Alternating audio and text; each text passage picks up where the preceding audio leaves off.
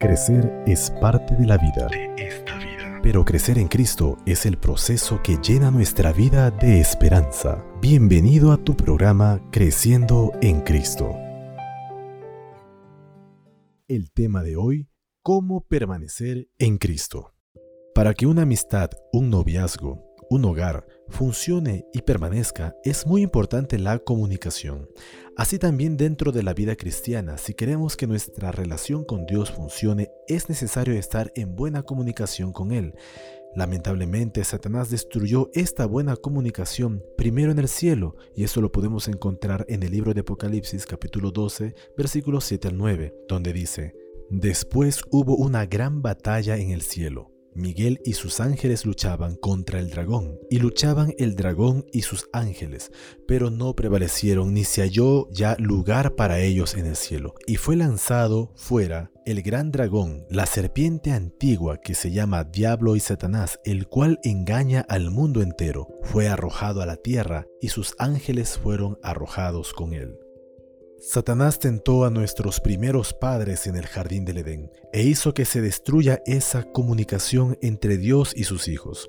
Hoy vivimos un gran conflicto entre el bien y el mal. La lucha diaria es a quién le daremos nuestra atención, pensamientos y actitudes. ¿Entregaremos todo eso a Dios? Muchas veces por las ocupaciones olvidamos a Jesús durante el día y nos soltamos de su mano. Al enemigo lo que más le interesa es que descuides tu comunión con Dios. Si logra eso, entonces serás presa fácil. Jesús nos enseñó con su ejemplo a depender del Padre. Gracias a la permanencia con su Padre, Cristo pudo tener victorias ante la tentación. Cada día él estudiaba las escrituras y cuando vino la tentación, Jesús no argumentó con sus palabras, sino con la palabra de Dios, la cual conocía bien gracias a esa permanente comunión. Entonces, ¿qué debemos hacer para permanecer en Dios? 1. Alimentarnos de la palabra de Dios a primera hora. El libro de Isaías capítulo 50 versículo 4 dice, Jehová el Señor me dio lengua de sabios para hablar palabras al cansado. Despertará mañana tras mañana, despertará mi oído para que oiga como los sabios. ¿Por qué entonces a primera hora? Porque Dios es primero. Antes de tomar desayuno, antes de ir a trabajar, permite que Dios sea lo primero en tu vida. Y también porque a esa hora temprano es mejor, ya que todo está en calma. Puedes organizar tu tiempo, descansar más temprano. Recuerda, al que madruga, Dios le ayuda. Aprovecha que ese momento sea un periodo de calma.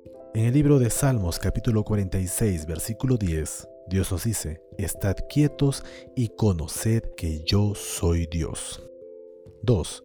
Ora antes pidiendo la sabiduría del cielo para aprender la palabra de Dios. En el libro de Santiago capítulo 1 versículo 5 encontramos una maravillosa promesa y dice así, si alguno de vosotros tiene falta de sabiduría, pídala a Dios, el cual da a todos abundantemente y sin reproche, y le será dada. 3. Comenzar con un capítulo diario. Recuerde que no solo es leer, es estudiar hasta entender. Hazte la pregunta, ¿qué me quiere decir este capítulo? Leer un capítulo diario al comienzo puede ser difícil, pero con el tiempo será más sencillo y se volverá un hábito. Los apóstoles y los primeros cristianos desarrollaron este hábito. En Hechos capítulo 17, versículo 11 encontramos esto, donde dice, escudriñando cada día las escrituras para ver si estas cosas eran así. 4. Acompaña tu estudio con comentarios. A veces es necesario conocer mejor el contexto de cómo fueron los tiempos o conocer un poco más al detalle de la escena bíblica.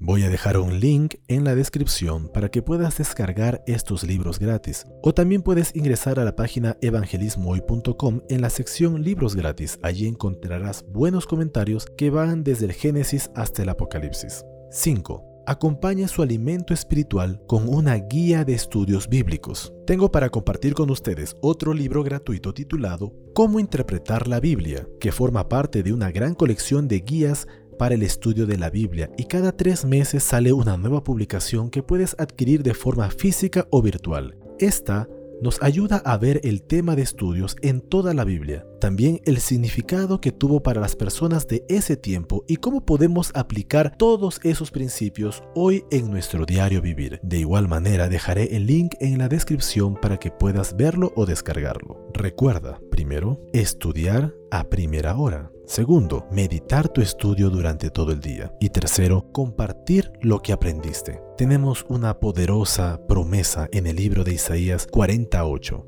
Dice así, la hierba se seca, la flor se marchita, mas la palabra del Dios nuestro permanece para siempre. Cuando hacemos hábito de permanecer en Dios por medio de su palabra que permanece para siempre, nosotros también podremos ser firmes, fieles, nuestra fe será fuerte y podremos permanecer gozosos en tiempos tan difíciles. Que Dios te bendiga. Este fue tu programa Creciendo en Cristo. Muchas gracias por acompañarnos. Te invitamos a que puedas compartir esos temas con tus amigos. Nos vemos en la siguiente transmisión. Que Dios te bendiga y sigamos cada día creciendo en Cristo.